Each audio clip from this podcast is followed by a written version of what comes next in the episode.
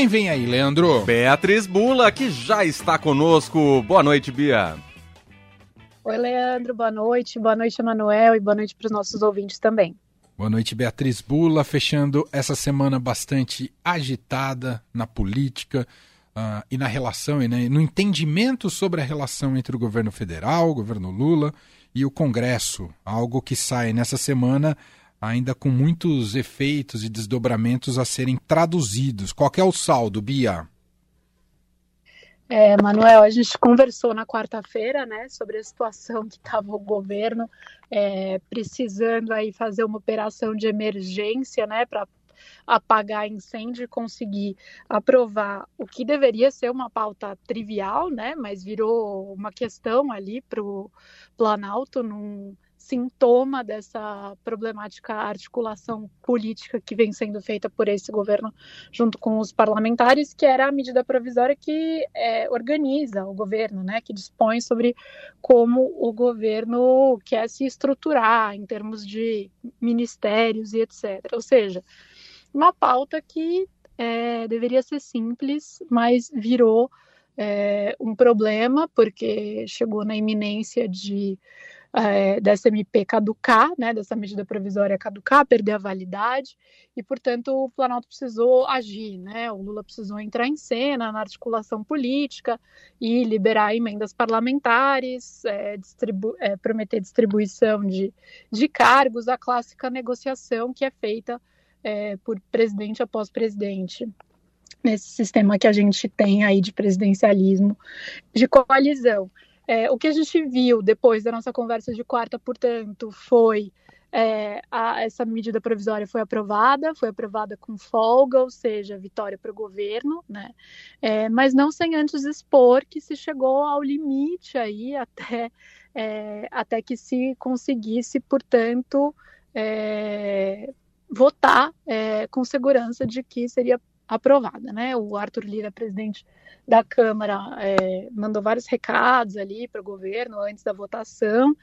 Então agora fica essa fatura, né, Manuel, para ser paga, digamos assim, é, pelo governo com o Centrão, com o Lira e, e, com o Centrão de uma maneira geral, né? Com o PP, que é o partido do Lira, e, e também como que vai arrumar a casa, né? Como que vai reestruturar essa articulação política que eu acho que ficou escancarado para todo mundo que está problemática e problemática ela fica significa que a aprovação de outras pautas que são importantes para o governo é, e para a agenda desse governo e que portanto são importantes também para o país porque se você tem um governo emperrado é, travado é, ninguém ganha muito com isso né Emanuel fica todo uhum. mundo é, esperando aí para ver o que, o que, que, acontece. Então, a gente está falando de aprovação né, do arcabouço fiscal, a gente está falando de reforma tributária, a gente está falando de outras é, MPs do governo que estão lá para serem analisadas na Câmara. Acho que está claro que a maior dificuldade desse governo é na Câmara e não no Senado. É, mas é, o que a gente tem agora é: vai haver uma reforma ministerial ou não vai?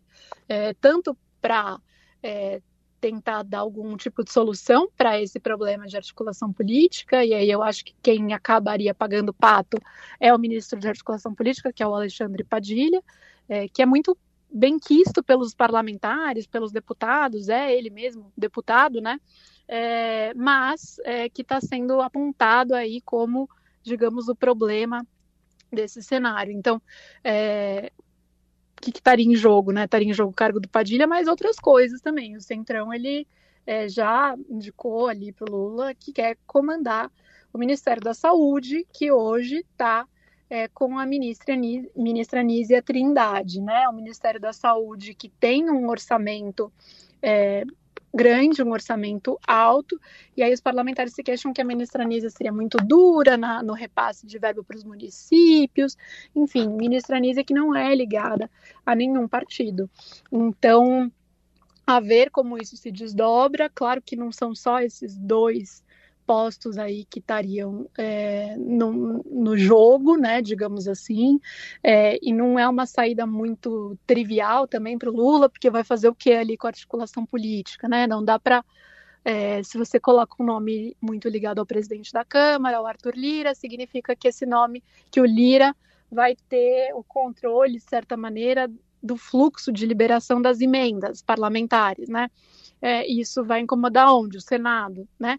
Então, assim, é um xadrez que precisa ser pensado é, e eu estava até conversando com uma fonte aí da ala política hoje, né? Ele estava contando algumas coisas do tipo, é, o Lula erra aqui, erra ali, não chama o povo para conversar, ou chama muito tarde e tal.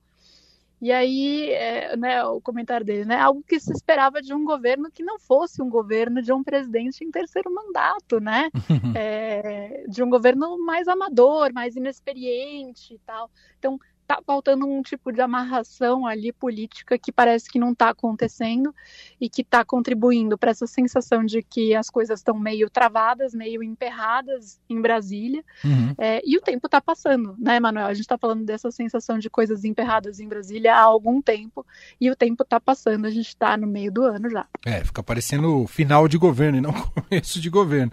Ah, e tudo aquilo que o PT também, em tese, aprendeu com essa falta de, de, monta de, de coesão na montagem de coalizão que ocorreu ali no governo Dilma Rousseff e pagou um preço caro por isso. Bom, outro problema contratado pelo Lula, pessoalmente, bancado por ele, despe... e, e quando eu digo bancado, porque é uma reação importante da sociedade, de muitas lideranças do mundo jurídico, mas não só do mundo jurídico, ele de fato uh, indicou, uh, como a gente já esperava, o Zanin, o Cristiano Zanin, para a vaga do, do no, no, Supremo Tribunal Federal, vaga do ministro Ricardo Lewandowski. Você vem apurando isso há bastante tempo, inclusive, né, Bia? Queria que você falasse um pouco sobre a reação a essa indicação e o que podemos esperar pela frente.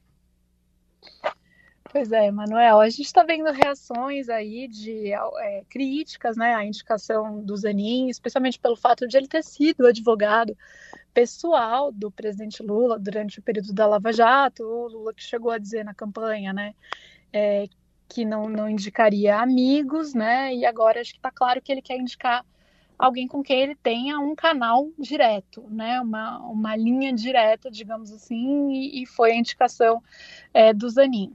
É, antes disso, ele chegou a falar com os ministros do Supremo, né, é, avisar ali que, que, escolheria, sondar se aquilo tinha alguma repercussão negativa, é, ouviu que não. Alguns ministros já tinham até se manifestado publicamente, né, antes é, dessa conversa aí com Lula, no sentido de que é, o Zanin seria um bom nome e tal. Eu acho que é, eu lembrei esses dias que eu acho que foi num podcast nosso, né, Manuel, que eu falei, olha, se o Lula decidir que é o Zanin, o Zanin será, né?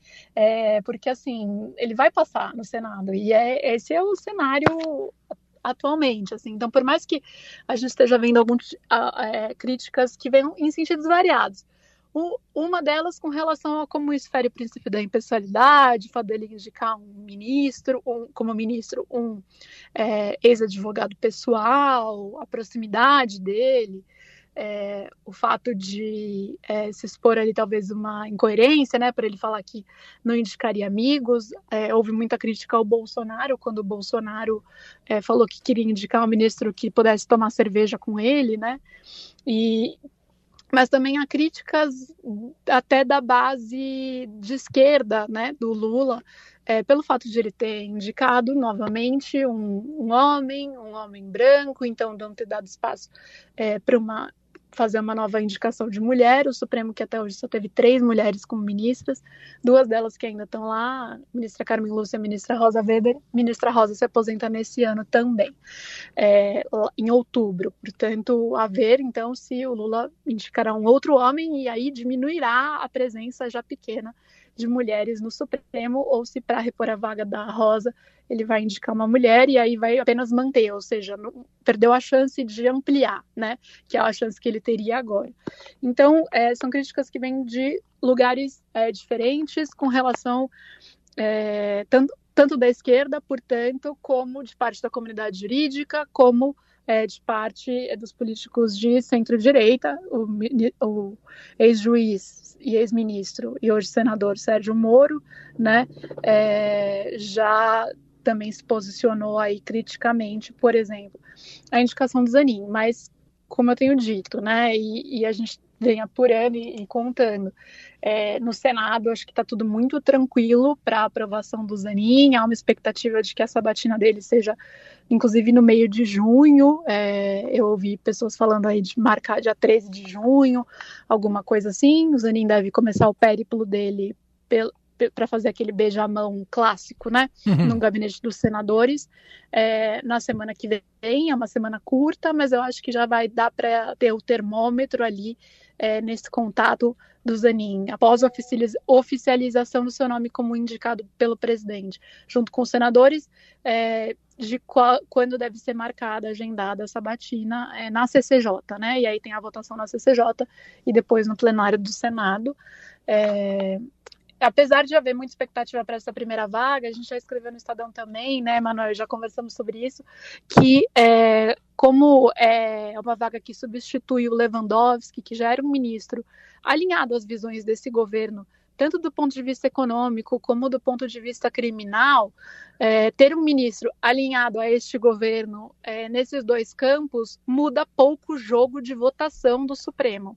No caso da ministra Rosa, quando ela se aposentar e, portanto, o Lula fizer a segunda indicação dele deste mandato, é, aí tende a mudar um pouco mais. A ministra Rosa está relativamente alinhada ao pensamento desse governo nas questões econômicas, é, mas ela é, tem uma linha mais punitivista no campo criminal, que não tende a ser a do Zanin, é, que que está aí na que a gente chama de garantismo, né, garantismo penal, garantia dos direitos na sua plenitude, digamos assim, é, que é essa linha mais crítica a um punitivismo é, e, enfim, crítica, portanto, à Lava Jato. Então, a substituição da Rosa deve mudar mais o jogo em termos de votações do que a substitu substituição do Zanin. Mas é claro que a indicação, a primeira indicação, tem um peso político muito importante e um recado muito claro do presidente Lula que ele quer ter um trânsito com é, o ministro do Supremo que ele coloca lá dessa vez, né?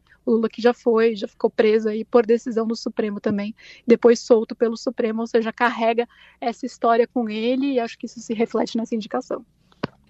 Muito bem, Beatriz Bula com a gente às segundas, quartas e sextas, fechando mais uma semana. Segunda-feira ela está de volta.